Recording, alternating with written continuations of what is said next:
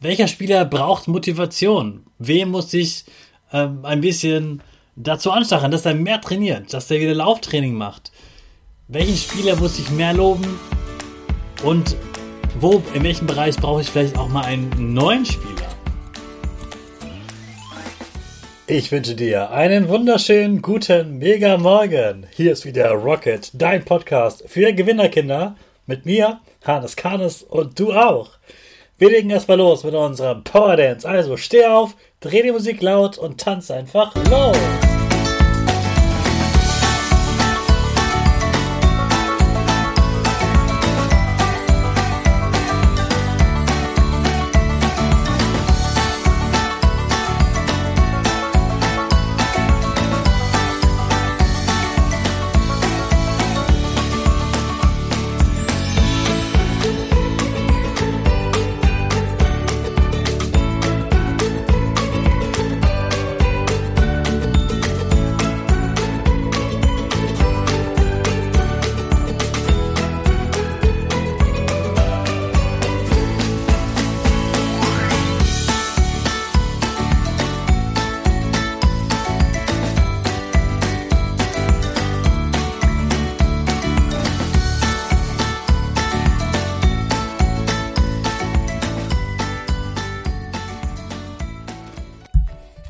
Super, dass du wieder mitgemacht hast. Jetzt bist du richtig wach und bereit für den neuen Tag.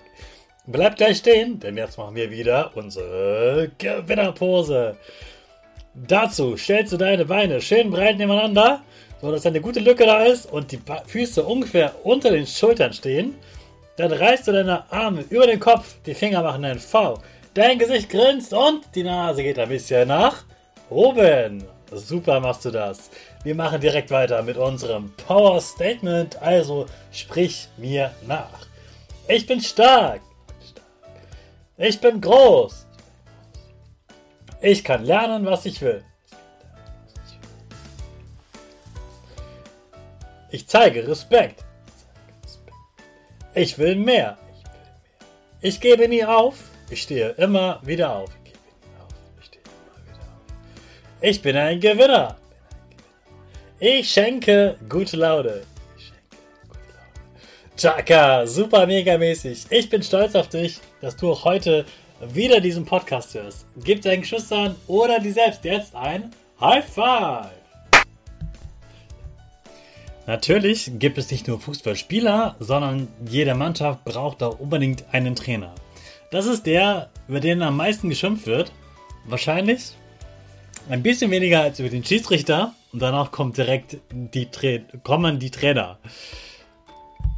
Es gibt sogar Fußballvereine, da wechselt der Trainer alle sechs oder acht Wochen, weil man immer meint, nur allein der Trainer ist schuld. Also, wenn man richtig berühmt ist als Trainer und in einer Mannschaft ist, wo es nicht so gut läuft, kann es sein, dass man sehr schnell wieder gekündigt wird und sich einen neuen Job suchen muss. Richtig ausgebildete Trainer die sogenannten Fußballlehrer, von denen gibt es ungefähr 600 in Deutschland. Und dafür muss man erst einen C-Schein machen, dann einen B-Schein, einen A-Schein und erst dann ganz am Ende, nach über einem Jahr und mehreren Prüfungen, von denen jede ungefähr drei Tage dauert, erst dann darf man sich auch Fußballlehrer nennen und erst dann darf man auch eine Profi-Fußballmannschaft trainieren. Also da muss man wirklich nochmal eine richtige Ausbildung durchlaufen und sehr viel auch trainieren. Da kann man nicht einfach nur ein Buch lesen, sondern man muss auch ganz viele Trainingseinheiten absolvieren, also Mannschaften trainieren und da zeigen, dass man das auch richtig gut verstanden hat. Denn als Trainer, da muss man nicht nur am Rand stehen und sagen, hey, schießt mal Tore, oder meckern, wenn sie zu langsam laufen und sich freuen, wenn sie ein Tor schießen. Man muss sich ja auch ganz genau überlegen, was braucht die Mannschaft gerade. Man muss sich auch vorher überlegen, was haben wir für einen Gegner? Wie können wir diesen Gegner gut besiegen? Wo haben die Stärken, wo haben die Schwächen und wie können wir die Schwächen aussetzen, damit wir gewinnen? Welche Spieler setze ich aufs Feld? Also welche Spieler brauche ich für diesen Gegner? Welche passen von der Größe, von der Stärke her am besten so zusammen, auch damit sie gemeinsam die Gegner schlagen können. Welcher Spieler braucht Motivation? Wem muss sich äh, ein bisschen dazu anstacheln, dass er mehr trainiert, dass er wieder Lauftraining macht? Welchen Spieler muss ich mehr loben? Und wo, in welchem Bereich brauche ich vielleicht auch mal einen neuen Spieler? Ich muss also vorher das Spiel planen. Wenn ich den Gegner kenne, kann ich das Spiel planen. Da muss die Mannschaft trainieren, ihnen also genau sagen, welche Taktik man spielt und sie müssen diese Taktik dann mehrmals trainieren.